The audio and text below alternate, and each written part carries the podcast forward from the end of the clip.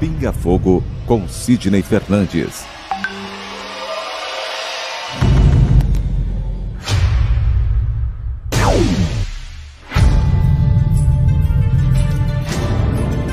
Porque nós não temos condição de saber exatamente ou saber ou relembrar como é a espiritualidade.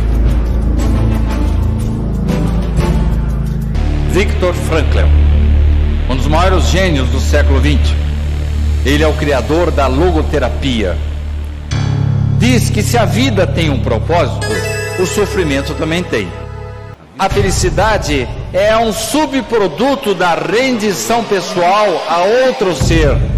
A partir do momento que eu me dedico ao próximo, a uma causa, que eu passo a ajudar o semelhante, procuro fazer este mundo um pouco melhor, naturalmente a felicidade me alcança. Pinga Fogo com Sidney Fernandes. Pinga Fogo com Sidney Fernandes. Uma ótima tarde para você que já nos acompanha aqui pela sua TV SEAC, Rádio SEAC, pelo YouTube, pelo Facebook por todas as plataformas que são aí possíveis chegarmos até você com mais uma edição do Pinga Fogo. E para isso que estamos aqui com você, para que você a partir de agora já vá preparando as suas perguntas, já vá preparando os seus questionamentos para mais uma edição do Pinga Fogo que eu já chamo e cumprimento Sidney Fernandes. Boa tarde. Olá, Té Oliveira, Reginaldo Viana, Sérgio Totti, Jonatas Santos na retaguarda e a todos vocês que prestigiam e nos acompanham no Pinga Fogo da sexta-feira. Também conosco aqui, né, presente já, né, além do que o Sérgio Totti também está lá é, acompanhando, né, mas o conosco aqui nos estúdios, Théo Oliveira. Boa tarde, Théo. Boa tarde, Reginaldo. Boa tarde, Sidney. Boa tarde, Sérgio. E boa tarde a você que está aí do outro lado e vai nos acompanhar em mais um Pinga Fogo nessa sexta-feira. Hoje, dia 5, né? Dia 5 de junho de 2020, Reginaldo. Perfeitamente. Para que a gente comece em boas sintonias, com as ações boas, né, e tenhamos bons fluidos na, manhã, na tarde de hoje, eu chamo o Theo mais uma vez para que ele possa estar iniciando com uma prece, como é de costume, para que a gente esteja em sintonia de um bom trabalho, Theo. Boa tarde mais uma vez a todos vocês. É, gostaríamos de pedir a Deus, a Jesus, aos bons espíritos que mais uma vez pudessem estar mais próximos de nós, estar junto conosco, em mais uma tarde de aprendizado, em mais uma tarde de reflexão, em mais uma tarde onde nós procuramos, pelo menos nessas próximas duas horas, vibrar bem melhor, vibrar mais forte, pensar no bem com um pouco mais de intensidade, claro, buscar sempre as outras pessoas com aquele sentimento fraterno, com aquele sentimento de caridade, com aquele sentimento de amor. É, a gente muitas vezes não se cansa, né? A gente tem que acabar falando que estamos passando por um momento meio complicado, mas é nesse momento que a gente olha para dentro, para o nosso interior, é que a gente procura fazer uma reforma íntima e que a gente vê que ainda tem bondade em muitas das pessoas de todos os lugares do mundo, que o amor está sempre aí, basta que ele seja ali afagado, basta que ele seja despertado para que ele possa fazer verdadeiros milagres. E o mundo, como muitos dizem, não está perdido. Tem muita coisa a ser feita, é claro, mas se aquele pouquinho de amor for despertado, for passado de mão em mão, com certeza nós vamos ainda, quem sabe nessa nossa atual encarnação, viver um pouquinho desse grande amor que vai envolver todo mundo. Possamos não viver esse amor em sua plenitude, mas muitas outras pessoas, pelo que nós estamos fazendo agora, com certeza vão viver em um mundo muito melhor que o nosso. Que os bons espíritos possam mais uma vez intuir o Sidney, o, as suas palavras, também as perguntas que passam pelo Reginaldo, aquelas que ele acaba fazendo algum tipo de complementação, que seria a complementação que você que está aí do outro lado gostaria de fazer, e que nós possamos sair de mais um programa com um pouco mais de crescimento no que diz respeito a conhecimento não só da doutrina espírita, mas da religião sua que você está aí do outro lado, professa e que nos acompanha nesse momento. Muito obrigado desde já pela sua presença e o Pinga Fogo está no ar a partir de agora. Perfeitamente, aí após essa prece especial que o Theo aqui nos fez, né, para que a gente possa ter essa sintonia tão importante. Theo, antes de eu chamar o Sidney para algumas novidades, é, você falou de uma das coisas importantes, Theo, e né, desse, do momento que nós estamos vivendo, né, E eu estive hoje, há pouco, a, a período da manhã, é, dentro de uma UTI com várias pessoas que estão passando, estão acometidas pela Covid-19. E, e, digo, é, para quem está nos acompanhando agora, não é algo fácil. Olha, você observar as pessoas que estão ali e da forma que elas estão, não é algo fácil de você dar para fazer uma análise muito grande sobre as nossas vidas, é, sobre o que a gente tem para que possa passar para o outro. Então entenda, nós estamos vivendo um momento muito difícil. Imagine para famílias daqueles que estão ali, que não podem é, nem chegar próximo, né? Dizem que quando as pessoas estão ali no coma, é, a família visitando ajuda, tem uma, uma certa relação, e neste é. momento essas pessoas não podem nem se aproximar. Então eu acho que assim, vamos nos preservar. Se você tem amor, aquilo que você tem a sua família, a sua vida, vamos nos preservar, porque não é fácil. Só quem vê aquilo que as pessoas como estão sentem na pele, né? Isso. Quem não está sentindo é muito difícil. E saber também, né, Reginaldo, não só você que não é assim um médico, mas que faz parte ali daquele dia a dia, se sente com as mãos atadas. Exatamente. Os próprios médicos se sentem assim porque é uma situação em que eles ainda não podem fazer muita coisa. Depende dos aparelhos, depende do corpo da pessoa, depende da situação da pessoa, né? Então, esse, essa situação de mãos atadas que deixa a gente até mais preocupado e pede que as pessoas tenham muito mais cautela para não chegar nessa situação, né? Perfeitamente. Sidney? Eu entendo que esse seu testemunho é muito providencial, Reginaldo. A gente só começa a dar valor e importância às recomendações das autoridades sanitárias só quando sente mesmo isso muito de perto.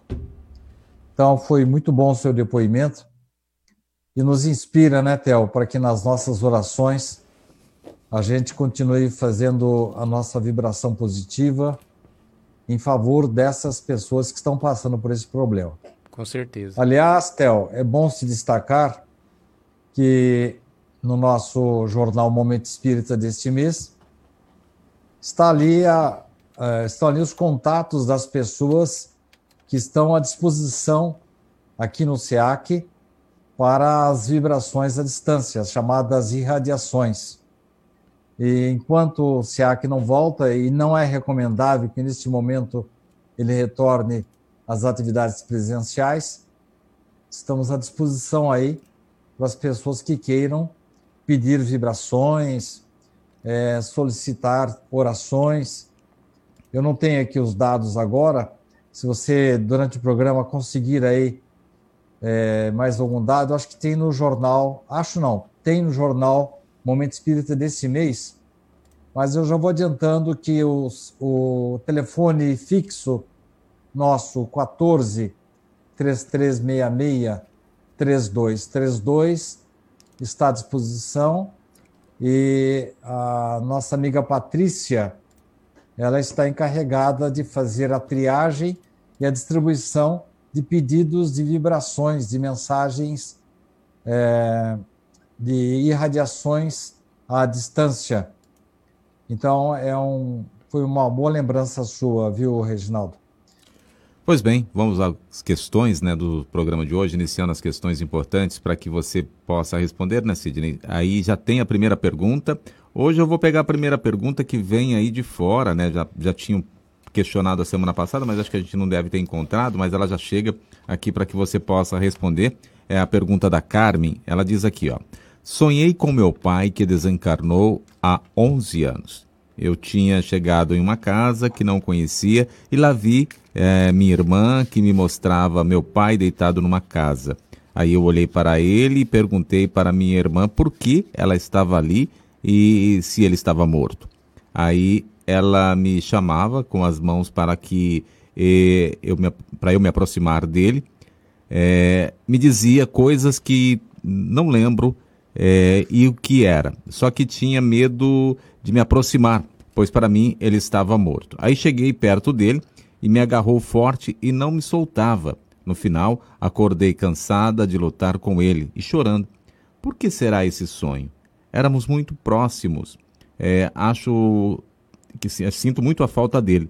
Não estive no enterro dele, pois morava fora do Brasil. Será por isso, Sidney? Sabe, a gente mistura muito as coisas quando entra em estado de vigília. Enquanto a gente está sonhando, a gente sabe os nomes, sabe o local, tudo que está acontecendo. Quando volta para o corpo, é, a gente esquece muita coisa e mistura demais com os nossos pensamentos. Então, Carmen, eu, eu entendo que provavelmente você deve ter ficado assim meio preocupado porque não pôde estar no enterro do seu pai. Mas eu mesmo estive, não fui ao enterro do Richard Simonetti. Eu sabia que lá ia ter uma oportunidade de a gente falar e eu preferi não ir até lá para poder em casa com calma fazer as minhas orações por ele.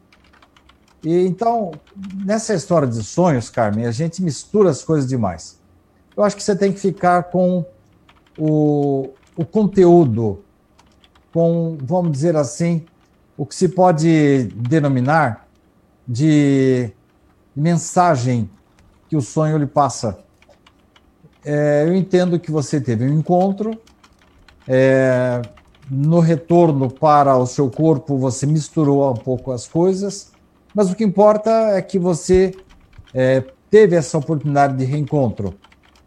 E esse cansaço que você é, a, se referiu, é muito comum que a pessoa, quando passa por uma emoção forte, inclusive Kardec até não recomenda que as pessoas que estão sob uma intensa emoção, ou mesmo fragilizadas por alguma doença, algum problema, que participe de reuniões mediúnicas, porque há realmente esse consumo de energia, viu, Carmen? Mas o que importa é que você teve a oportunidade do reencontro, como acontece com todos nós, quase todas as noites. O problema é que a gente nem sempre se lembra, e quando se lembra, não se lembra dos detalhes. Próxima pergunta para você responder também, Sidney, é da Marinéia de Lima. Ela está aqui conosco e fala assim: gostaria, amigo, gostaria muito de ver a psicografia de minha mãe é, e sinto muito vazia. O Marinéia, é, eu não sei há quanto tempo que sua mãe desencarnou, mas eu estava lendo esse respeito esses dias. Eu até anotei numa uma observação que eu encontrei em O Livro dos Médiuns, especificamente sobre esse assunto. Então, Marineia, é, o caso é que, em primeiro lugar, nem sempre os espíritos estão à nossa disposição. É, então, pode acontecer, é, às vezes, de a gente querer o contato com eles, mas eles não estão à nossa disposição. Às vezes, eles têm atividades para serem desenvolvidas lá na espiritualidade. E o que acontece é que, às vezes, a gente, com o pensamento, acaba atraindo o espírito, ele não está em condições de comunicabilidade ainda. Agora, afora a questão de, da existência de poucos médiums, temos que considerar, Marinéia, que nem sempre os nossos entes queridos estão à nossa disposição. É, o Theo já está acostumado com essas solicitações de psicografia, ele já deve ter, inclusive, o site aí do Stuck, que periodicamente comparece a Duartina nas cartas consoladoras que o Paulo Henrique Manso desenvolve lá periodicamente. Eu acho que esse trabalho deve estar suspenso, como todas as atividades das é, casas religiosas. Mas é, eu acho que você poderia procurar, depois o Theo coloca aí o, o link para você, ou então o endereço eletrônico, para você dar uma olhadinha lá no site do Stuck para saber quando é que ele vai poder é, estar aqui na região e você talvez encaminhar para ele mesmo é, uma correspondência ou um pedido de psicografia. Agora, note bem, Marineia, há uma estatística um pouco cruel em torno desse assunto, né? Imagine só, é, das 300 mães que compareciam, esse número é meu, eu estou deduzindo, porque eram duas reuniões na sexta e no sábado lá em Uberaba, quantas cartas chegavam através de Chico Xavier? 10, 15, no máximo 30 cartas. Um percentual muito baixo em relação às mães que estavam lá presentes. E nós estamos falando do maior médium de todos os tempos. Significa que nem, nem mesmo Chico Xavier, é, embora fosse um instrumento adequado, um, um instrumento assim bastante permeável, ele tinha uma capacidade muito grande, porque não é todo espírito que se consegue, consegue comunicar por determinado médium. E determinado médium não pode receber comunicação de todos os espíritos. Mas a mediunidade do Chico era tão ampla que ele tinha condição de receber muitos espíritos das mais variadas origens. Mesmo assim, o percentual das mães que eram atendidas lá era muito baixo, em torno de 10%, 15%. Então, para você ver, Mariné, que às vezes não depende só do nosso desejo. Por isso que o Chico falava sempre que o telefone toca de lá para cá. Não adianta a gente fazer uma ligação que não vai atender. Não, eh, não é recomendável que se faça uma evocação. Evocação é a melhor maneira de a gente ser enganado, às vezes, por espíritos inescrupulosos. Embora a espiritualidade diga nessas questões assim de pessoas, de parentes, de pessoas queridas, os espíritos superiores não deixam que os obsessores brinquem com a gente. Mas mesmo assim, não é fácil a gente obter uma comunicação, não. Próxima pergunta para você responder também na tarde de hoje conosco já está aqui o Eliseu, né? Como sempre, ele tem uma pergunta. Sidney, se toda alma encarnada passa por expiação em sua depuração, por que os espíritos passam em suas fases reencarnatórias, horas, homens e mulheres? O espírito pode querer encarnar só homem e só mulher? Olha, Eliseu, para os espíritos superiores não há nenhuma diferença. Nós aqui somos ligados muito ainda à Terra, ainda temos essa distinção.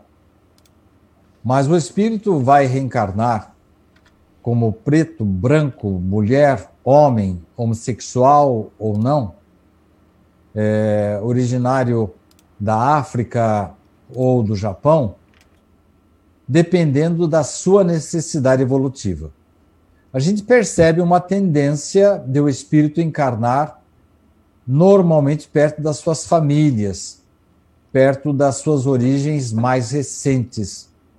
Mas na questão do sexo, Eliseu, depende realmente da necessidade do espírito. É normal que a gente passe uns tempos num corpo masculino e depois passe para o corpo feminino. Nós temos notícias de que, é, sem fazer exaltação ou discriminação, a, a mulher tem maior, maior sensibilidade, o homem tem mais força, mas é a necessidade de nós nos aperfeiçoarmos em todos os campos do conhecimento e da gradação moral, Eliseu. Daí, quando o espírito precisa passar, na sequência das suas encarnações, por esta ou aquela experiência, é, ou ele já está consciente dessa necessidade, ou os espíritos superiores simplesmente o encaminham para a situação que é mais produtiva sob o ponto de vista de elevação espiritual. Onde é que ele vai render mais? Do que, que ele está precisando mais naquele momento? Você me pergunta se o espírito pode escolher. Sim, dependendo da elevação moral dele, ele pode escolher sim. Mas isso quando o pensamento dele começa a coincidir com o das entidades superiores, que, em última análise, é, organizam, dirigem as encarnações por que vamos passar. É um processo bastante importante, que é conduzido por espíritos superiores. André Luiz nos dá conta de um instituto especializado na encarnação e ele fala constantemente é, a respeito dessa conscientização maior ou menor do candidato a uma nova encarnação. Por isso, Eliseu, às vezes, dependendo do, teor, do nível espiritual em que se encontra o reencarnante, ele pode sim dar algum palpite, pode sugerir, mas quem decide mesmo é a espiritualidade superior que sabe o que é melhor para nós. Ah, então a pergunta, a próxima pergunta agora é a questão da Patrícia, Patrícia Gibim, que está conosco também, né? Você fez uma colocação aqui com relação a é, homens e mulheres que o Eliseu trouxe, e ela tem uma outra colocação também para que você possa comentar. Gostaria de saber Patrícia por que as pessoas. Né? Gostaria de saber por que as pessoas se preocupam tanto com a forma e o sexo nas fases encarnatórias. Se o importante e inerente ao espírito é a evolução, e segundo eu leio sempre essa condição, só preocupa a nós encarnados, ou estou enganada? Não, os espíritos assim mais terra-terra, que estão em volta da Terra aí, que às vezes nem passam da crosta e já reencarnam, alguns que permanecem alguns tempos no umbral, alguns não têm nem consciência de que desencarnaram e já estão reencarnando. Outros têm essa consciência e mantêm os mesmos preconceitos e uh, os mesmos temores de nós, homens encarnados. Agora, essa situação a que você está se referindo, Patrícia, nós estamos falando já de espíritos mais elevados, não propriamente espíritos de luz, mas espíritos que já têm uma certa consciência, têm contas para acertar ainda perante si mesmos e perante a justiça divina mas já estão bem conscientes. Esses aí, inclusive, podem até dar, dar palpites, podem reivindicar que reencarnam assim ou assado. Então, são espíritos assim mais conscientes. Eu concordo com você que quando o espírito tem mesmo elevação, tem consciência das suas reais necessidades, esses temores, concordo, Patrícia, esses temores são infundados. Próxima pergunta também para você fazer um comentário foi com relação ao que nós abrimos o programa de hoje, né? Abrimos o programa falando sobre a Covid-19. Tem um comentário aqui da Luzia que diz assim: é, dentro do comentário sobre o hospital, infelizmente nas ruas de hoje encontra-se muitos sem máscaras, coisa simples de usar, e alguns que a, a têm e usam aí abaixo do queixo. Seria cultura? É, displicência com a própria vida? Não respeitar o próximo ou que estão tentando se cuidar? Qual o seu comentário, Sidney Fernandes? Bom, o pessoal lá dos Estados Unidos, que teoricamente teria um desenvolvimento tecnológico superior ao nosso, mas nem sempre a tecnologia, a ciência é acompanhada pela moral. E o que você está falando agora, Luzia, é de ética, é de preocupação com o próximo porque embora a máscara nos proteja, ela protege mais o próximo. Então, eu entendo, concordo com você que seja falta de consciência mesmo. Agora, teve um repórter que um dia desse fez o seguinte comentário, Luzia. Agora, referindo-me mais às pessoas que ficam ou não em suas casas. O repórter disse assim: Olha, para a pessoa ficar em casa nessa pandemia, obedecendo à quarentena, ela precisa de duas coisas: dinheiro e consciência. Pessoas que já estão, é, vamos dizer, com o burro na sombra, né?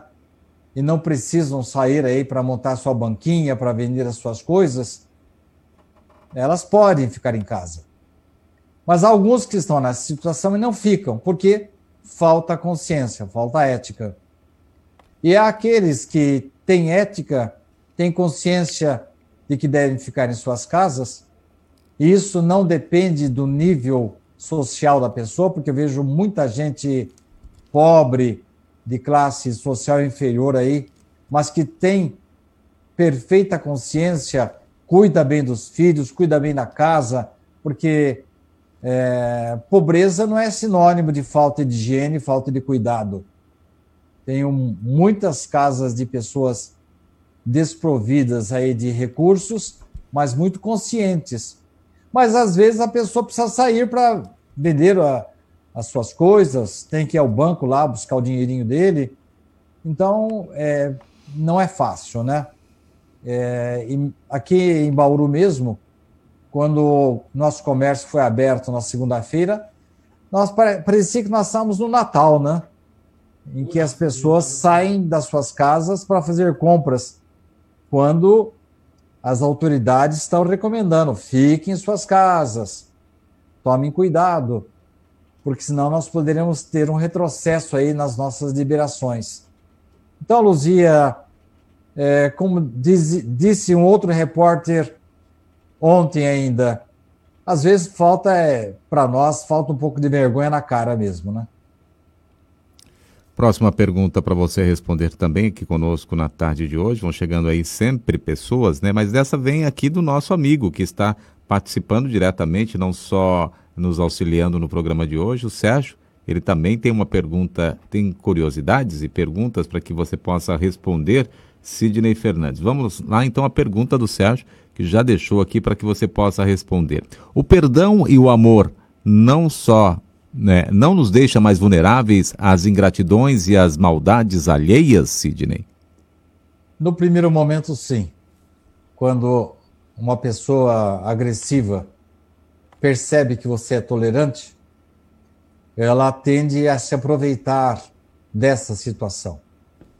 Mas o perdão e a mansuetude, e Jesus é o maior exemplo disso. Jesus era manso, Jesus era condescendente, era o amor personificado.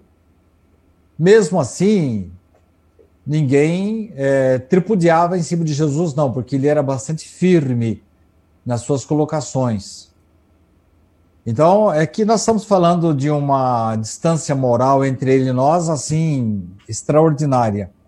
Mas é um exemplo para dizer para a gente que o fato de eu ser é, manso, pacífico, não me impede de me defender, de me afastar, de impedir que as pessoas me agridam. Mansuetude é, não é sinônimo de vulnerabilidade. A, não fora desta forma, Jesus não teria recomendado, com todas as forças do seu verbo, a humildade. O maior homem é aquele que é humilde. E não, por isso, ele deve ser vulnerável. Então eu entendo, Sérgio, que nós devemos sim ter coragem para perdoar, coragem para ser manso, coragem para não reagir na mesma altura daqueles que nos agridem, mas não estamos impedidos de nos afastar ou mesmo de nos defendermos nos momentos difíceis. É verdade, sim, Sérgio, que há pessoas muito agressivas que somente é, respeitam aqueles que estão acima dessas pessoas, ou sob o aspecto financeiro, ou uma autoridade, e aqueles que estão aparentemente abaixo dele, pelo menos no sentido físico, tendem a ser tripudiados por essas criaturas. Mas isso não dura muito tempo, não, Sérgio, porque as pessoas agressivas elas não vão longe. Elas, com o tempo, elas acabam sendo isoladas das demais. E vai ser o, o mundo do futuro, né? As pessoas que é, tem alguma preponderância sobre o outro, é, essas, acima de tudo, têm que ser respeitosas, têm que entender a situação do outro. Porque a vida dá muitas voltas, né? Hoje a gente tem energia, saúde, dinheiro, poder, fama, mas nós estamos cansados de ver aí muitos pobres da atualidade que foram ricos no passado e reencarnam numa situação precaríssima agora. Por quê? porque não usou, de, não usou devidamente a sua força, o seu poder, a sua fama, a sua preponderância sobre os outros. E nós estamos aqui para respeitar a palavra turno. Ore, ore, peça ao seu protetor espiritual que fale com o protetor espiritual do seu pai. Quem sabe eles autorizam um reencontro seu com ele lá na espiritualidade. Que pode já ter, ter acontecido e você não se lembra disso. Mas olha o, o, o sinal, um sinal bom para você saber. Sabe quando a gente levanta? Não sei, se você, como você acontece de vez em quando isso. Quando a gente levanta, assim, sem razão nenhuma, feliz, está de bem com a vida, sentindo uma proteção muito grande, uma satisfação grande, é porque tivemos contato com entes queridos. Mas nós não nos lembramos disso. Mas fica aquela sensação agradável desse reencontro. Já aconteceu com você, Théo? Não acontece Sim. sempre, mas muitas vezes tem mesmo essa, esses eventos em que a gente acorda feliz, não sabe por quê, mas aquela sensação de, de alegria, como você diz, de ter matado a saudade, mas a gente fica meio perdido. Mas agora, como você dizendo quando que é dessa maneira, né? Então, da próxima vez que eu me Dá levantar de, desse né? jeito, eu vou saber por quê. É, eu, eu, eu de vez em quando, ontem de manhã, levantei, parecia que eu tinha encontrado o passarinho verde. Hum. É, eu não duvido, né, de ter tido algum encontro com algum irmão, algum irmão, algum parente meu desencarnado levantei com aquela sensação agradável, aquele otimismo, aquela vontade de produzir. É, é, isso é muito significativo. Então, Carmen, você vê que não é impossível, não.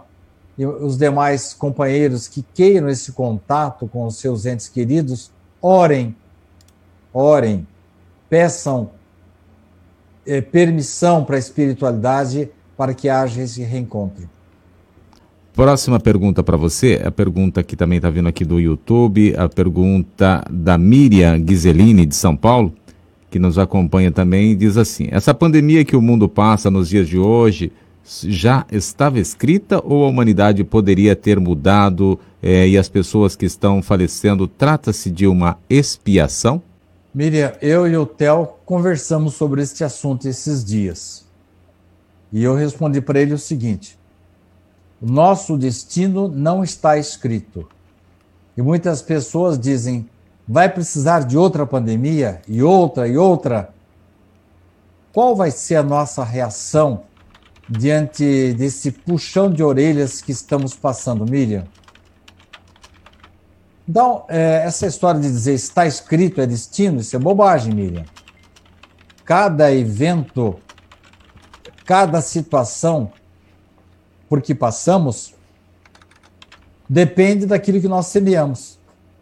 Você já notou que há um percentual muito grande de pessoas que são expostas ao vírus, depois fazem até os testes e encontram é, anticorpos no corpo dela, ela nem sentiu.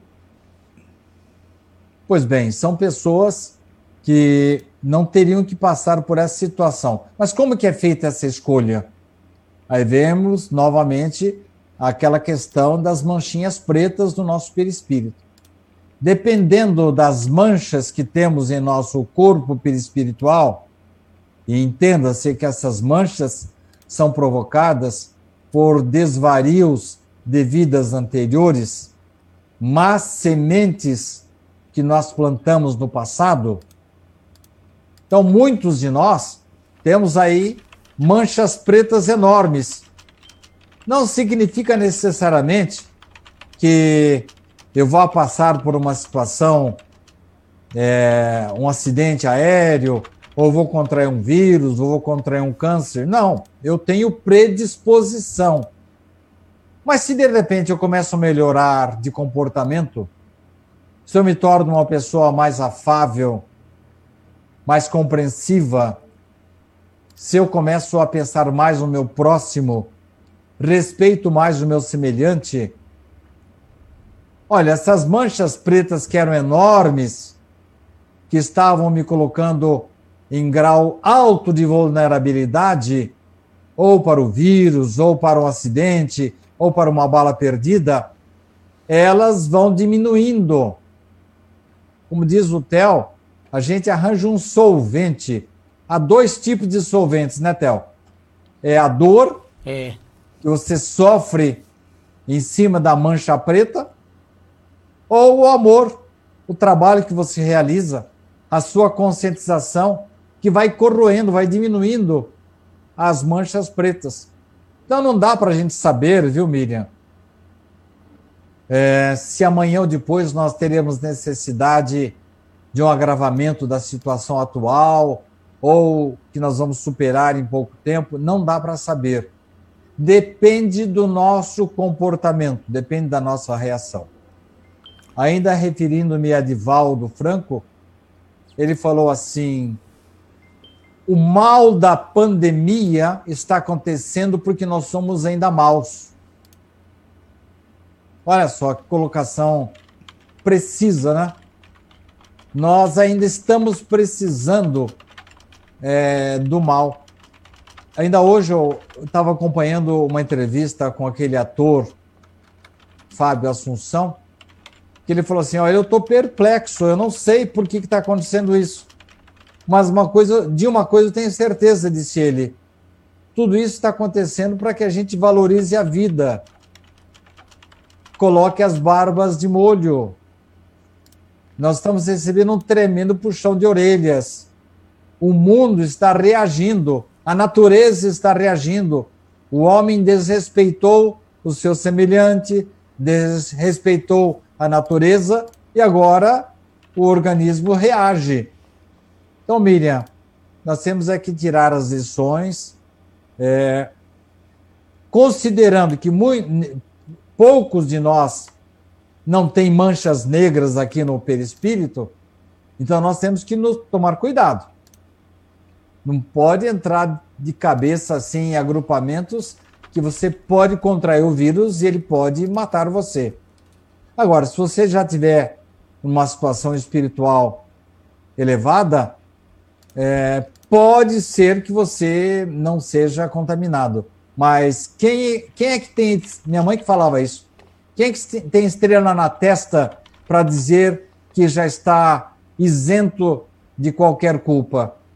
Quem estiver sem pecado, que atire a primeira pedra. Então, todo cuidado é pouco, toda obediência é necessária para a gente minimizar e diminuir o tempo dessa reação porque estamos passando no planeta Terra. A próxima questão aqui do Eliseu, ele traz as questões para que a gente possa perceber aqui e você responder. Se todos os espíritos são criados por Deus e todos carregam os, os fluidos universais, né, como eles se definem, uns maus e outros bons, sabemos também que todos carregam o livre-arbítrio. Mas por que uns se tornam maus e outros bons? Esta é a pergunta mais difícil de ser respondida. Na verdade, todos nós somos criados, Eliseu, simples e ignorantes. E temos todos nós oportunidades iguais de irmos para um caminho ou outro. Quando começamos a tomar consciência da vida, ninguém, um, um espírito não é igual ao outro. Cada um tem uma reação. Um é agressivo, o outro é manso. Então, dependendo dos males que a gente vem a provocar, ou da maneira como a gente é, desenvolva as nossas potencialidades, o que, que estamos fazendo da nossa consciência?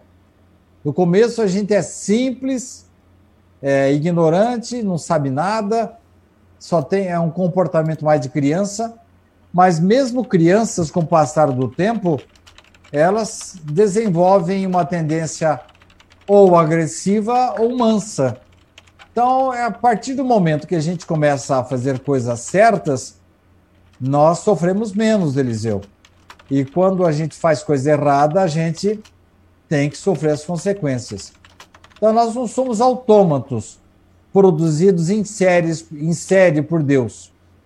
Ele nos dá liberdade de trilhar um caminho ou outro dependendo da nossa tendência, da nossa personalidade, nós caminharemos pelo caminho mais tranquilo, menos pedregoso, vamos escolher um caminho melhor, sofreremos menos as consequências. Mas, até pela natureza com que, pela, em que fomos criados, pela ignorância, a gente, a gente tende a errar muito mesmo, viu, Eliseu? É como se a gente fosse passar assim por um, um corredor e que na, no lado direito, lado esquerdo, tem plantas muito espinhosas. Se a gente conseguir entrar, é, caminhar só reto, sem resvalar para os lados, a gente não sofreria os danos dos espinhos. Mas isso é muito difícil. Raros, raros são os espíritos que, desde a sua criação, é, caminharam em linha reta para a perfeição. Normalmente a gente dá umas desviadas aí, é, a gente atende aos cantos de sereia da materialidade e acaba errando. Mas é natural o erro.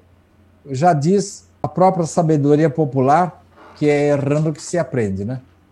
Próxima questão também conosco aqui, a Natália, que está nos acompanhando e pergunta para você: qual a melhor maneira de trabalhar o perdão? Eu entendo, Natália, que cada um tem assim uma maneira de encarar a ofensa.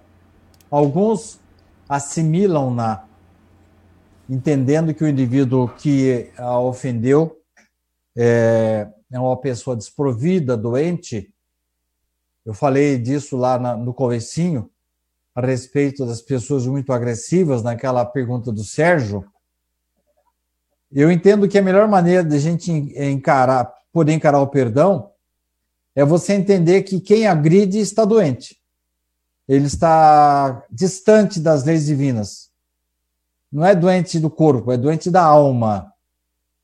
E quando a gente vê que a pessoa está doente, é quando uma criança está doente em casa, com febre, ela chora muito, resmunga, ela dá mais trabalho, não é isso? É assim que devemos encarar as pessoas que eh, nos agridem, que às vezes querem nos perseguir. É bem verdade, Natália, que às vezes a gente dá motivo mesmo para que a pessoa nos faça até algum mal, que ela reaja negativamente. A gente acaba cutucando a onça com vara curta. Normalmente, Natália, num processo assim de agressão, de agressor e vítima, os dois estão errados. Porque um está agredindo o outro porque se sentiu ofendido. E, e esse que ofendeu está reagindo à ofensa do outro. Então, normalmente, os dois estão errados. Então, é preciso que a gente entenda que nós estamos no estágio ainda de muita agressividade. Nós achamos que devemos nos vingar sempre. Qualquer pessoa que nos mande uma carta ou uma palavra não muito bem colocada, a gente já quer o mal da pessoa. Então, faz, é característica própria ainda do nosso momento em que nós nos encontramos, do estágio evolutivo em que encontramos, Natália. Agora, há uma música que na minha infância eu aprendi sobre o perdão, Natália. Não sei se vai ajudar você, mas a música fala mais, mais ou menos assim: Esquece as ofensas se és um cristão. Assim já não pensas em dar-lhes perdão. Mais fácil, mais nobre, a gente esquecer. Já bastam as lutas do nosso viver. Olha, Natália, eh, quando uma pessoa me faz o mal ou me ofende, primeiro momento eu me sinto mal mesmo. Eu acho que a pessoa é, não devia ter feito isso e dá vontade de voar na, na goela do indivíduo também. Ninguém é perfeito. Mas eu dou tempo ao tempo e o tempo é maravilhoso. Dali uns tempos, Natália, eu nem lembro mais que o indivíduo me ofendeu. Então, se é uma coisa que eu estou conseguindo cultivar nesta vida, é isso. É eu esqueço rapidinho as ofensas das pessoas. Então eu entendo que o esquecimento seja uma coisa muito boa. Tem casos aí que a pessoa se aproxima de mim, meio cismada, achando que vai encontrar alguma represália. Eu até pergunto, ué, mas por que, que você está tão assim com medo aí de. Não, sabe, sabe aquele negócio que eu fiz para você? Eu não estou lembrado, não. Ah, que bom que você esqueceu. Então, acho que é bom a gente esquecer dessas coisas e deixar que os nossos ofensores se entendam com Deus, Natália. Próxima pergunta para você também, aqui pergunta para você esclarecer. O Sérgio nos traz aqui, ó. Existem obsessores protetores, espíritos que na maioria não foram aí compreendidos no sentido de proteção, de dar educação, sentiram-se incapazes na sua missão de ser pai ou de ser mãe e resultou-se numa tragédia, um suicídio, por exemplo, hoje na condição de obsessor, o objetivo é que não se repita o mesmo fato, para que o sentimento de culpa não se estenda por mais reencarnações? Eu discordei um pouco do Sérgio quando ele fez essa pergunta, quando ele chamou de obsessores. Muitas pessoas que queriam o nosso bem enquanto estávamos encarnados na Terra, é, aproximam-se de nós. E não são necessariamente, Sérgio, é, espíritos superiores. São terra a terra, como nós, né? Tanto é que os nossos espíritos familiares que se encontram ao nosso lado, eles se subordinam ao meu espírito protetor, que é mais elevado do que eu e provavelmente mais elevado também que esses parentes, esses irmãos que voltam para tentar nos, ajudar. Eu, eu até entendo é, essa sua. Quando você disse, os denominou de obsessores, porque eles ficam ali nos pegando no pé, tentando consertar algumas coisas que fizeram de errado, mas eu entendo que, pelo simples fato deles estarem tentando nos ajudar e reparar algum mal que eles tenham feito para nós, isso não lhes outorga a, a pecha de obsessor. Eu diria que são espíritos familiares que estão tentando nos ajudar, não são muito elevados, fazem as coisas do jeito deles, mas nem sempre obtêm sucesso, porque, como já falei, eles estão subordinados aos nossos, ao meu protetor espiritual, que cada um de nós tem. A gente não tem consciência disso, Sérgio, de que Deus designou para cada um de nós um ou mais espíritos superiores a nós. E aqueles que se aproximam de nós para nos machucar, a não ser que eu dê causa mesmo a isso, mas gratuitamente o Espírito não deixa que essas criaturas se aproximem. E ele filtra a, a influência que esses que você chama de obsessores possam vir trazer para nossas vidas. É claro que eu tenho que preservar a minha boa conduta, eu tenho que atrair proteção, eu tenho que ter méritos para isso. Porque senão, se eu continuar errando, fazendo besteira, dificilmente eu vou ter condições de ser auxiliado, tanto por espíritos familiares como pelo meu protetor espiritual.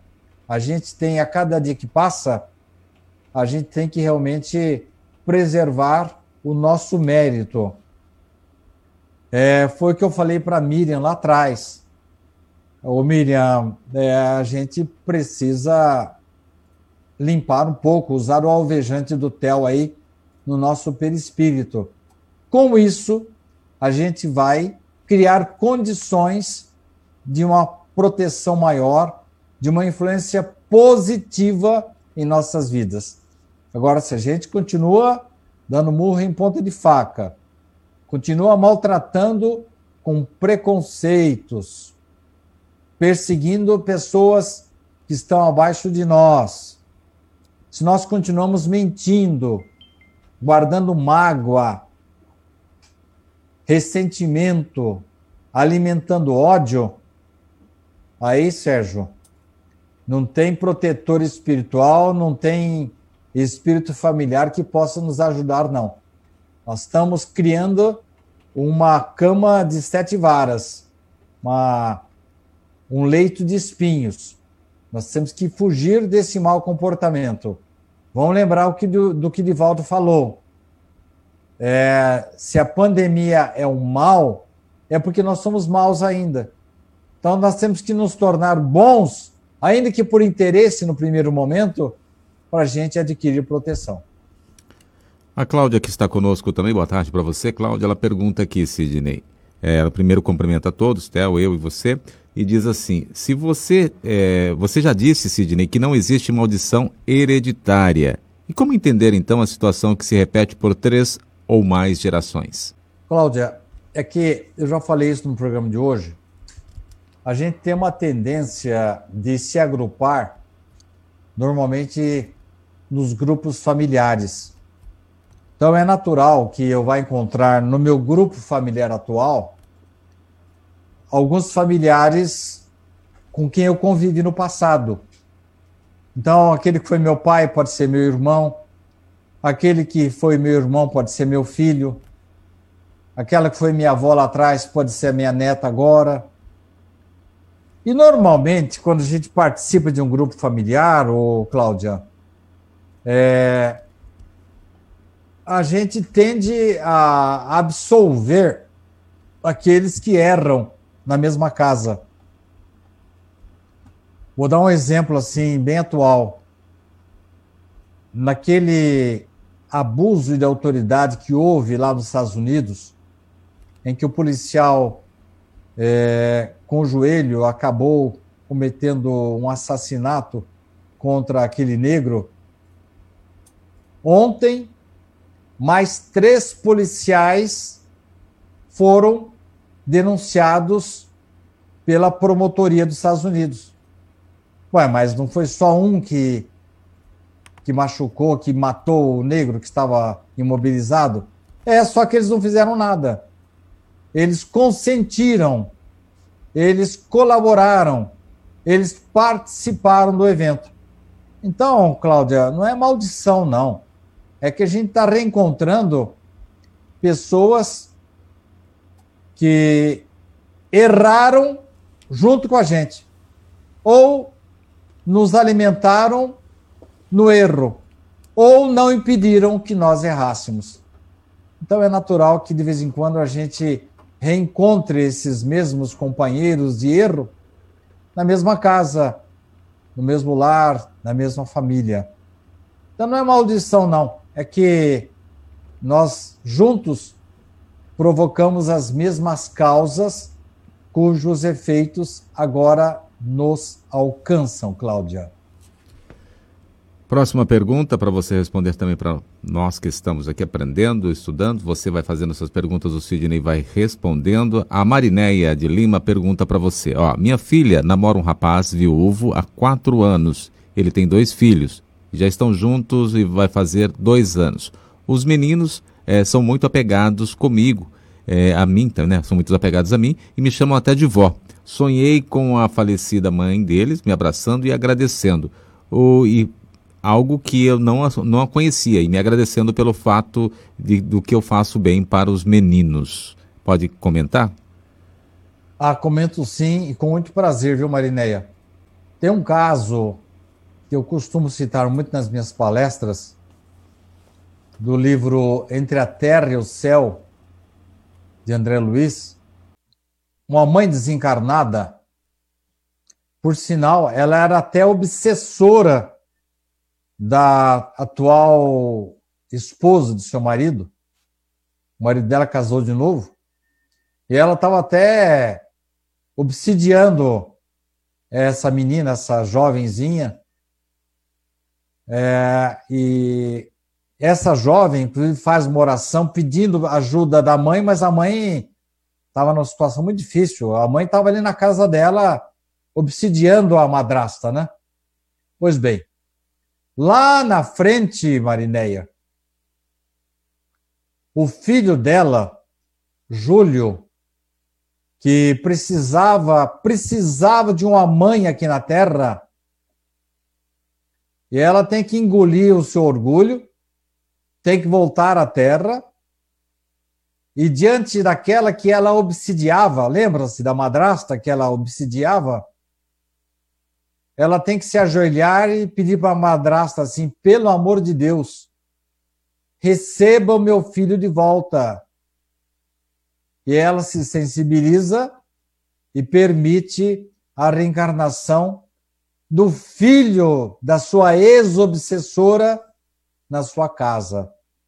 Então, Marineia, eu não duvido não que a mãe dessas duas crianças tenha encontrado com você aí numa excursão durante o seu sono e ela pode ter chegado para você, Marineia, por favor, cuide dos meus dois filhos.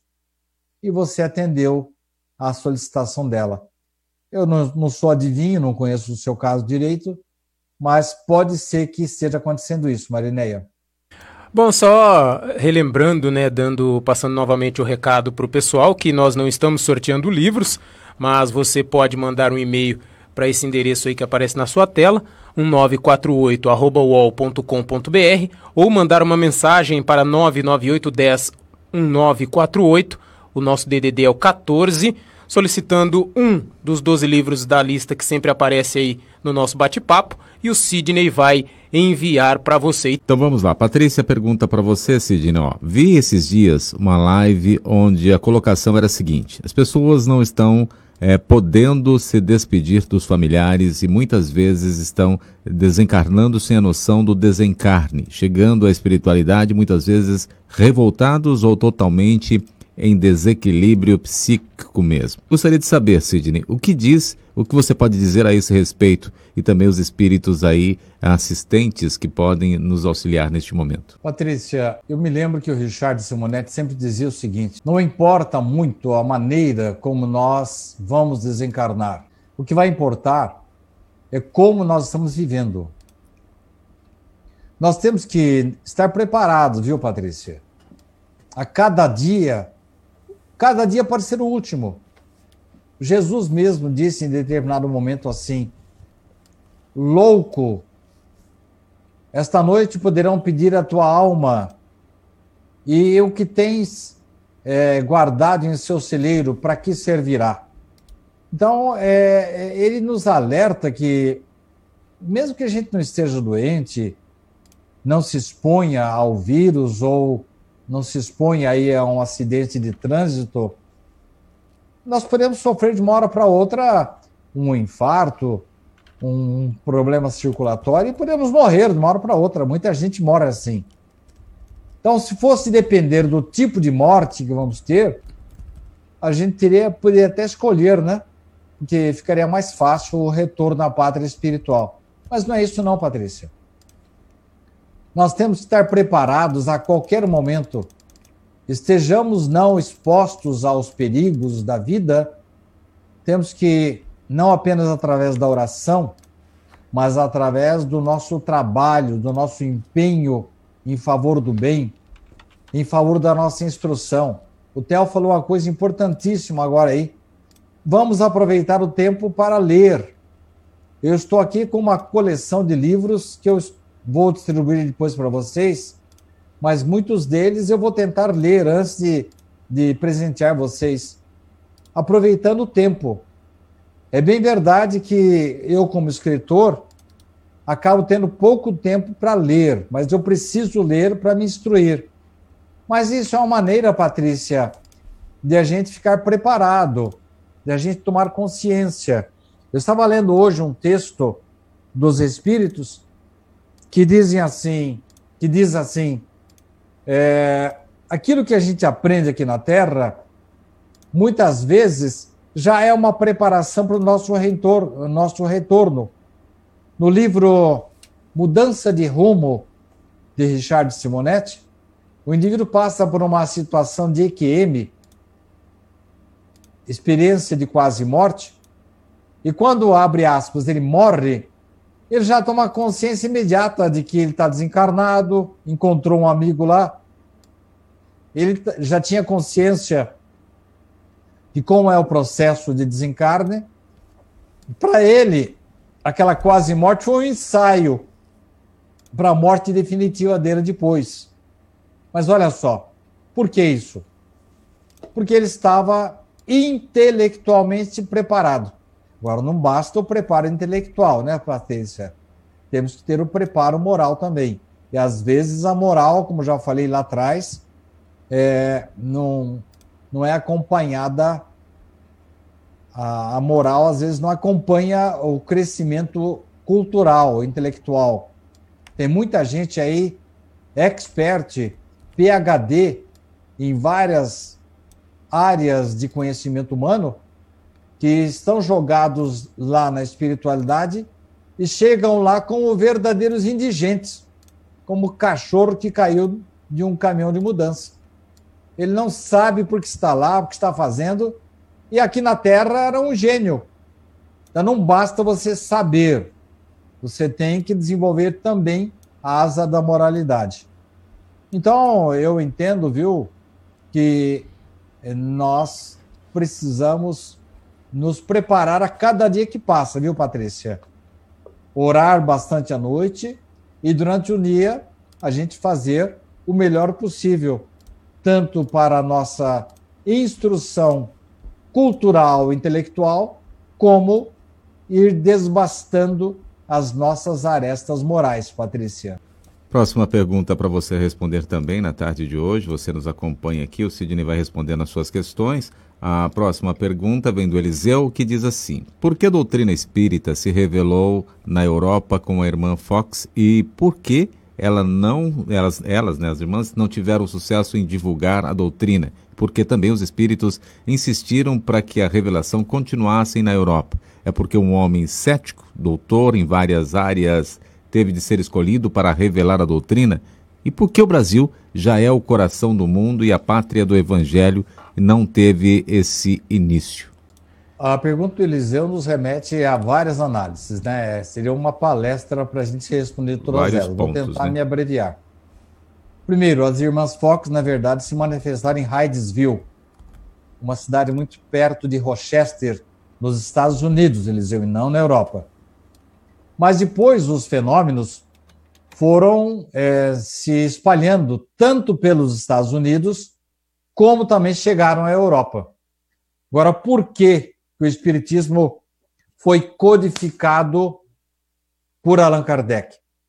Poderia ter sido por ele ou com qualquer outro que estivesse em condições de fazer, desenvolver essa codificação. Agora, tem que botar uma coisa na cabeça, Eliseu é, o Espiritismo não foi revelado por um homem, foi revelado por uma pleia de, de espíritos. Daí a importância dele. Porque não é uma, uma doutrina originária de um homem, mas de uma universalidade de espíritos que, em determinado momento, foram autorizados por Deus para trazer essa mensagem, essa revelação que nós consideramos a terceira revelação. Moisés foi a revelação da justiça, Jesus, a revelação do amor, e o Espiritismo é a revelação da razão, do conhecimento do Espírito. Chegou o momento de a humanidade.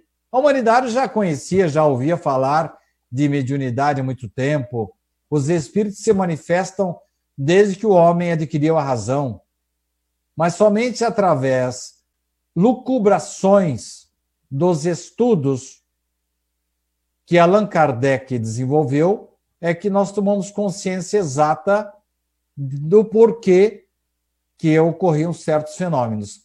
Agora, Eliseu, eu estava, eu fiz um artigo esses dias, o Theo até publicou para mim aí, o Sérgio também, Allan Kardec tomou contato com os espíritos, os fenômenos espíritas, em 1855. Ele nasceu em 1804. Então, ele tinha em torno de 50 anos. Ora, se você for pegar a vida de Allan Kardec antes de ser Kardec, isto é, quando ele era ainda o professor Rivaio, você vai perceber em vários artigos dele, em vários livros dele, já a marca do educador, do homem nobre, do homem preocupado com a humanidade. E então ele já teve a sua preparação desde que ele começou em 1814, quando ele, com 10 anos de idade, foi estudar em Iverdon, na Suíça, com o professor Pestalozzi, ele teve já uma educação calcada no amor, na preocupação com a humanidade. Então, o Espiritismo precisaria de alguém do quilate dele, que foi preparado antes de codificar o Espiritismo e até antes mesmo da sua reencarnação, Eliseu. Para você ter uma ideia, Napoleão Bonaparte participou de uma reunião lá na espiritualidade e se comprometeu a facilitar a vida de Kardec quando ele fosse codificar a doutrina espírita. Os espíritos estavam preparando Kardec lá na espiritualidade. A gente sabe que Napoleão acabou não cumprindo esse compromisso, porque ele se empolgou com o poder, porque ele quis dominar o mundo, né? Fez muito bem para a França, mas deixou que a sua atividade positiva acabasse sendo comprometida é, pela, pela tendência que ele teve de querer dominar o mundo. Mas a sua pergunta vai mais além. Então, Irmãs Fox era um fenômeno nos Estados Unidos. Allan Kardec, devidamente preparado pôde codificar a doutrina espírita na França e por que que o Brasil não recebeu essa incumbência? Porque não basta você ser bom, você tem que ser ter conhecimento também. São, já falei na pergunta anterior, nós temos que desenvolver as duas asas. E Allan Kardec revelou-se essa pessoa ideal. O professor Rivaio, que depois assumiu o pseudônimo de Allan Kardec, ele estava adrede preparado para fazer a codificação. Brasil é o coração do mundo, pátria do evangelho? Por enquanto não é, viu, Eliseu? Por enquanto é só uma promessa. Assim como a Palestina recebeu essa incumbência e falhou, assim como a França recebeu essa incumbência e falhou, em determinado momento os Estados Unidos também teve, teve essa incumbência e falhou, o Brasil pode falhar. Depende do quê? De nós, brasileiros. A Elda, que está conosco, boa tarde para você, Elda, repetindo aqui para que você possa responder a ela. Ela diz aqui: Sidney, criei meu neto é, porque minha filha foi mãe cedo e não o quis. O tempo passou, hoje ele tem 20 anos. Com 15 foi morar com o avô e tentou suicídio três vezes. Odeia a mãe, que é minha filha, e ela o odeia ele odeia o pai também. E eu estou no fundo do poço, me sinto culpada. Ele tem o vício do álcool e está bebendo desde ontem. Por favor, o que faço? Porque me sinto tão culpada. Estou em Guarulhos e ele no interior com o avô, meu ex-marido, que também tem o vício do álcool. Por que me culpo tanto? É natural, né, Elda? Quando a gente cria, eu que criei quatro filhos, tenho, estou criando também uma enteada agora. Quando os filhos falham, a gente tende a puxar para as nossas costas a responsabilidade. Mas em O Livro dos Espíritos, Elda, eu convido você a procurar é, as questões relacionadas com, com crianças, com jovens. Há exatamente essa questão. Se os pais, se os preceptores os avós, os tios, se fizeram tudo o que estava ao seu alcance ajudar, para criar, para educar aqueles que estavam sob a sua responsabilidade, e se eles não seguiram o seu caminho correto, é responsabilidade dos pais, dos preceptores? Responde os mentores, de forma alguma. É natural que a gente se sinta culpado, mas é, a partir do momento que eles crescem, a responsabilidade passa a ser deles. Se você me diz que é, ele já tentou suicídio, é, é, não é difícil que isso já tenha ocorrido em vidas anteriores. E essa questão de animosidade em relação à mãe ou pai dele é porque você o criou, né? É natural isso. Agora, ore por ele, viu, Elda? Porque o que você poderia fazer já fez. Se lá na frente surgir a necessidade de você tornar ajudá-lo, eu sei que você vai estar sempre com o coração aberto. Mas isso é muito diferente de culpa que você não tem, Elda. E os espíritos nos alertam muito para a gente evitar esse tipo de absorção da culpa dos outros. Eu entendo que não somente você tem a responsabilidade sobre o seu neto, mas o seu ex-marido, que, pelo jeito, não está dando a ele, segundo suas palavras, um bom exemplo para ele. Ore por ele, Elda, e sempre esteja com o coração aberto para auxiliá-lo tanto quanto possível. A Marinéia conosco também, boa tarde para você mais uma vez. Marinéia, ela pergunta aqui, ó, meu esposo faleceu há seis meses, fomos casados 44 anos, sofri muito com a, a bebida dele, há três anos ele teve que parar. Vivemos três anos bem, mas será por isso que estou sofrendo? O problema era a bebida? Ah, a gente sempre sente a falta do companheiro, né, Marinéia? E eu acho que você deve ter sido uma benção na vida dele aí. E durante esses três anos, se não for possível é, diminuir as causas que levaram ao seu desencarne, eu tenho certeza de que ele será eternamente grato a você e ele deve estar se preparando para uma nova encarnação com outros olhos, vendo que ele foi bem acolhido por você e é natural mesmo que esse tempo ainda curto de desencarne possa lhe trazer algum desconforto. Ore por ele, Marinéia, e esteja certa de que você fez muito bem para a vida dele. Não fez bem só para a vida de encarnado, fez bem para a vida verdadeira dele lá na espiritualidade. Eu tenho certeza de que agora ele está avaliando melhor a sua futura encarnação. A Cristina Forlim. Sidney, sua palestra no Facebook, segunda-feira, foi sobre buscar o primeiro reino de Deus. Quando você era gerente do banco, você conseguiu cuidar 50% do lado material e 50% do lado espiritual? Ô, Cristina, obrigado pela lembrança, os bons tempos que eu fazia no Banco do Brasil. Olha, Cristina, eu posso lhe assegurar que dentro do meu trabalho no Banco do Brasil, eu sempre cumpri as instruções lá dentro do banco, mas além disso, eu procurava tanto quanto possível preservar a minha condição de espírita cristão. Então eu acho que eu ultrapassei esse limite que você falou aí. Tanto 100% de um lado como 100% do outro eu não tenho nada do que me envergonhar na minha carreira de bancário, Cristina.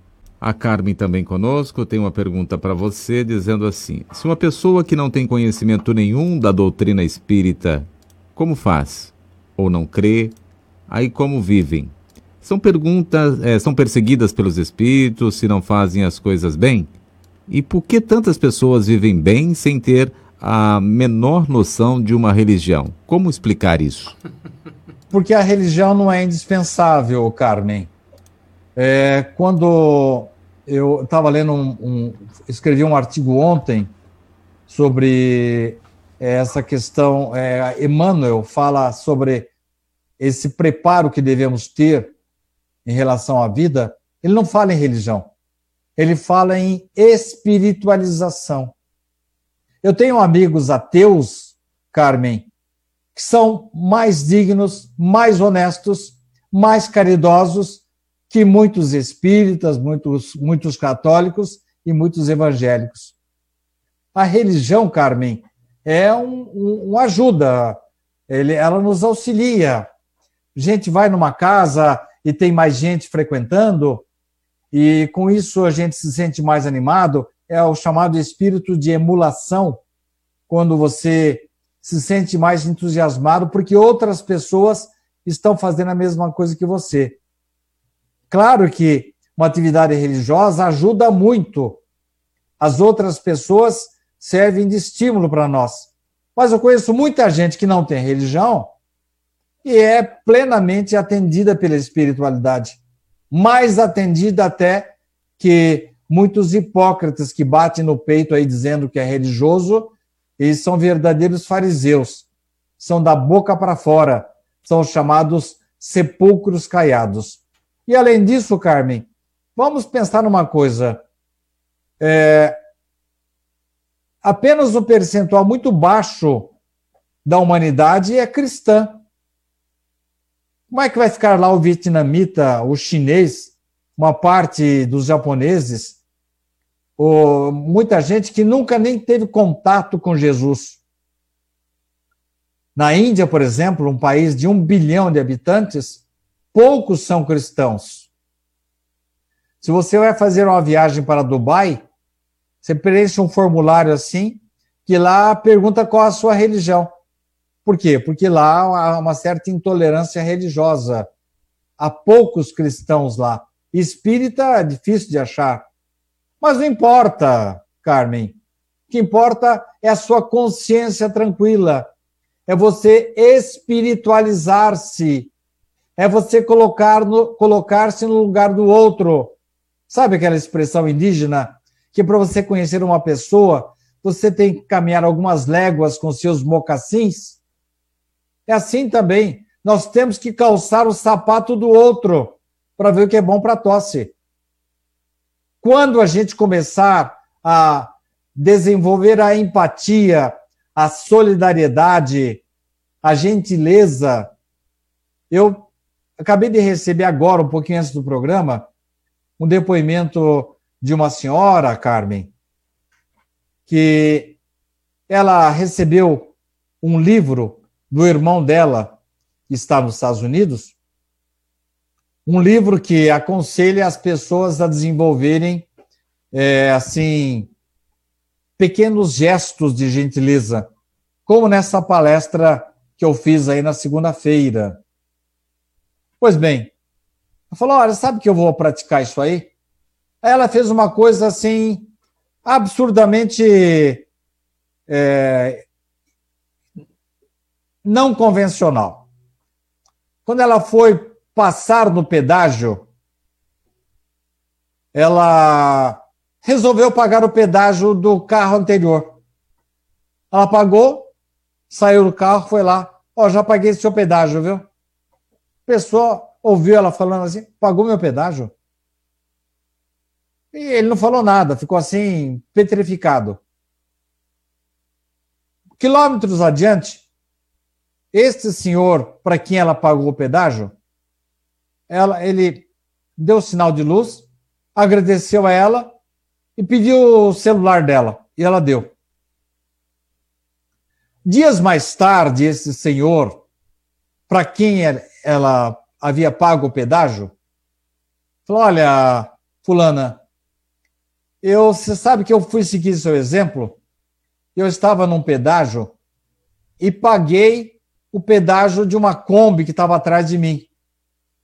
Eu desci do carro, como você fez comigo, e fui falar para ele assim: Ó, oh, amigo, paguei seu pedágio, viu? O cara começou a chorar. Era um rapaz que estava vindo da Bahia com a esposa, havia deixado na Bahia cinco filhos com os parentes e veio para tentar a vida no estado de São Paulo. E esse senhor ficou assim perplexo quando o cara estava chorando na frente dele. Falou, nós estamos orando, orando, orando, orando, pedindo que Deus nos ajude. E o Senhor nos ajudou. Eu acho que as nossas orações estão sendo ouvidas. Aí, conversa vai, conversa bem. Ele perguntou para aquele baiano que está vindo de Kombi: O que, que o senhor faz? Ah, eu sou mestre de obras. Bom, para resumir a conversa, gente, este senhor encaixou, deu um emprego para esse mestre de obras e ele pôde trazer toda a sua família da Bahia. Olha aí, Carmen, não foi um gesto religioso, Foi um gesto de espiritualidade. Não importa a religião. Né? Não se perguntou para o baiano se ele era um bandista, se ele era espírita, católico, corintiano, palmeirense, nada. Ele simplesmente ajudou o baiano. Ajudou pagando pedágio e ajudou dando um emprego para ele. Então, Carmen, é, ninguém, por não ser espírita, vai ser perseguido por espírito nenhum, não. O que vai importar mesmo é o que nós temos aqui dentro, ó, a nossa espiritualização, Carmen. Eu vi uma notícia outro dia na internet, eu queria trazer ela para o Sidney, essa pergunta, para ele colocar sobre a visão é, espírita. Embora que ele já tenha falado tanto disso, mesmo no tempo que o Richard participava, também já tocou no assunto. Eu gostaria que você falasse, Sidney, porque eu vi uma notícia de um jogador de futebol, acredito que em um time da Turquia. Ele tinha um filho de 5 anos e ele matou o bebê no hospital. O bebê estava internado, estava com suspeita de Covid, mas não foi esse o motivo. Ele disse que ele matou o bebê, matou o filho dele, porque ele não gostava do filho dele, ele não gostava do bebê. Então ele asfixiou o bebê com um travesseiro e levou o bebê a óbito e depois falou que foi um outro processo, mas ele acabou se entregando. É, como a doutrina espírita explica uma situação dessa, Sidney? Bom, a gente tem que apenas deduzir, né, Theo? Sei. A explicação mais natural é de que haja realmente alguma alguma rixa que vem lá do passado, né? Porque quem que vai matar um bebê recém-nascido, né? A não ser que tenha realmente algum desentendimento que venha de, de, de vidas anteriores, né? Allan Kardec costuma dizer nas suas obras que nós temos que procurar nos nossos gestos, nos nossos atos, as causas que nós demos, temos que procurar as causas nesta vida. Que ação que nós provocamos para provocar essa reação. E se não encontrarmos a causa nesta vida, temos que procurar em outra. Eu entendo, Theo, que pessoas muito egoístas, egocêntricas, Estou escrevendo agora um artigo que você me sugeriu, Theo.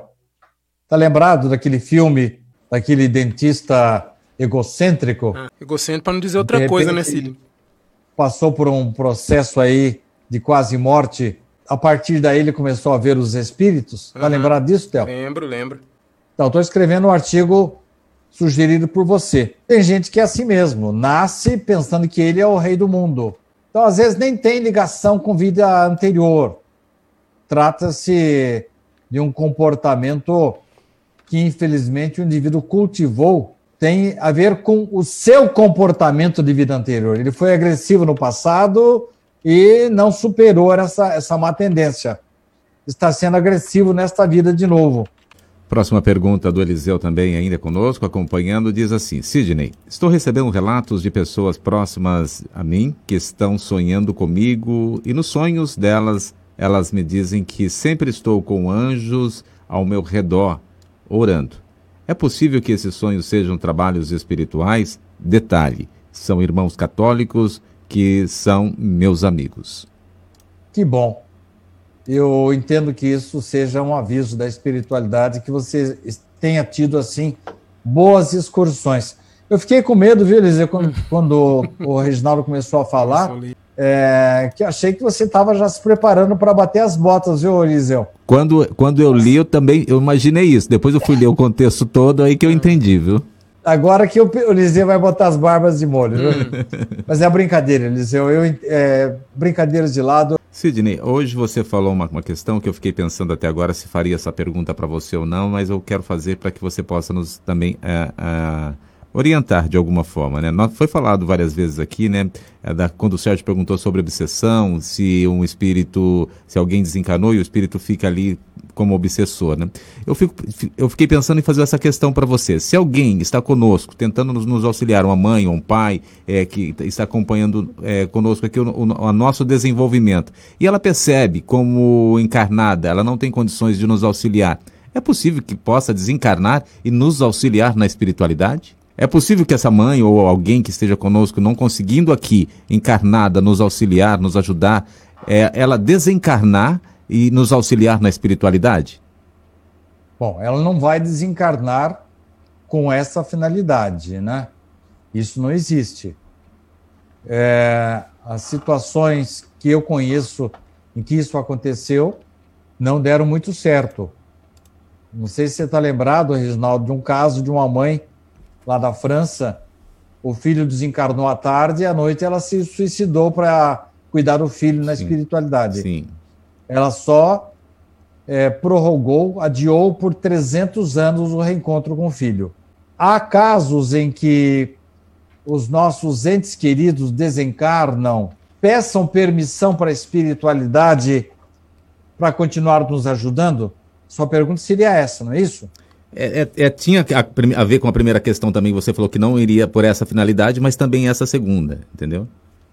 Então, eu tenho um caso narrado por André Luiz no livro Os Mensageiros, em que um pai desencarna e deixa uma carrada de filhos para a viúva cuidar.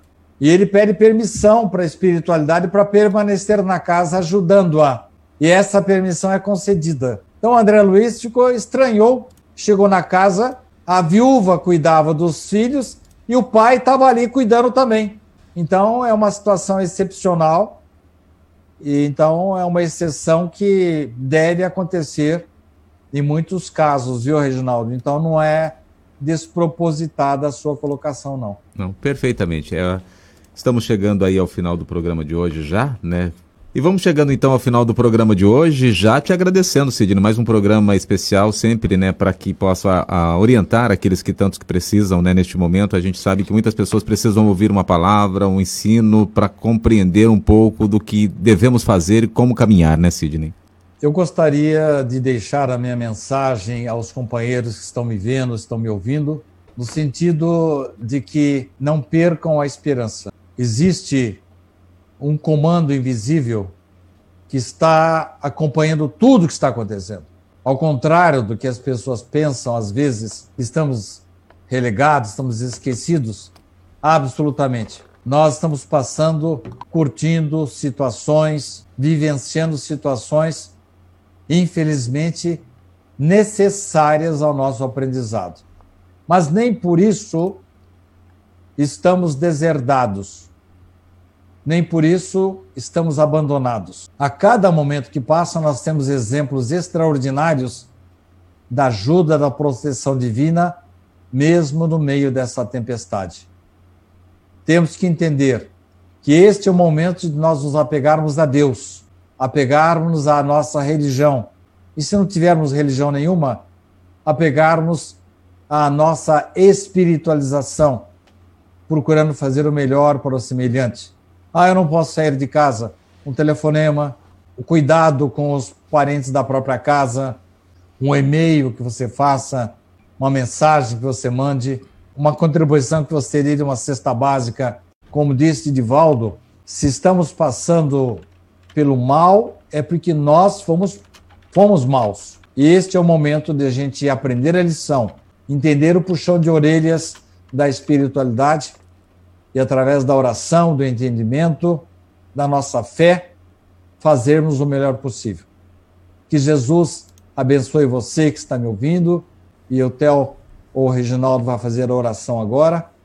Vamos nos aproveitar e lembrar dos irmãos que estão hospitalizados, enfermeiros, dos médicos e principalmente dos nossos líderes governamentais, para que eles sejam bem inspirados pela espiritualidade superior. Logo estaremos juntos de volta. Perfeitamente. Um abraço, Sidney. Até sexta-feira que vem. Mestre Jesus, mais uma vez te pedimos para que possam cuidar de cada um que precisa neste momento porque às vezes esquecemos de pedir e também esquecemos de agradecer por tudo que tem nos dado, pelo momento que temos aqui nos ofertado para aprender né, e caminhar e melhorar cada dia mais, pois se estamos aqui, é, temos muito que melhorar, temos muito que aprender nada é por acaso, né? Como ah, já viemos aprendendo, né? A vida não dá saltos, como o Sidney sempre nos coloca aqui, né? É, a gente tem que passar por várias etapas porque temos que aprender e melhorar com essas etapas que estamos a passar, seja neste momento agora que estamos vivendo desta pandemia, seja outras ações que teremos que passar, que o Senhor venha nos orientar. E aqui também foi pedido, né, Pai, que ah, mais uma vida, né, não está mais presente neste momento, desencarnou e vai se encontrar aí na pátria espiritual e que o Senhor possa receber, possa acolher e dar o melhor caminho a melhor direção possível, pois todos nós iremos retornar de alguma forma. E que possamos, como foi dito no primeiro momento dos programas de hoje, que possamos vigiar, que possamos fazer o melhor, pois não sabemos qual momento é o nosso desencarne, pois sabemos que temos que passar por várias etapas e essas etapas elas serão cumpridas a qualquer momento. Se hoje aqui estamos, façamos o melhor para que quando partirmos para o mundo espiritual possamos ter condições de chegar da melhor forma possível. Assim seja, até o próximo programa que o Mestre sempre continue nos orientando, nos guiando e nos guardando. Até lá. Pinga Fogo com Sidney Fernandes.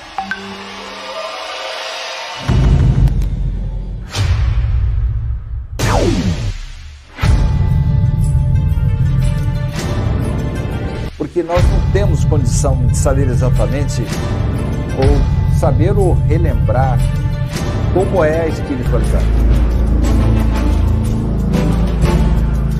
Viktor Frankl, um dos maiores gênios do século XX. Ele é o criador da logoterapia. Diz que se a vida tem um propósito, o sofrimento também tem. A felicidade é um subproduto da rendição pessoal a outro ser. A partir do momento que eu me dedico ao próximo, a uma causa, que eu passo a ajudar o semelhante, procuro fazer este mundo um pouco melhor, naturalmente a felicidade me alcança. Pinga Fogo com Sidney Fernandes. Pinga Fogo com Sidney Fernandes.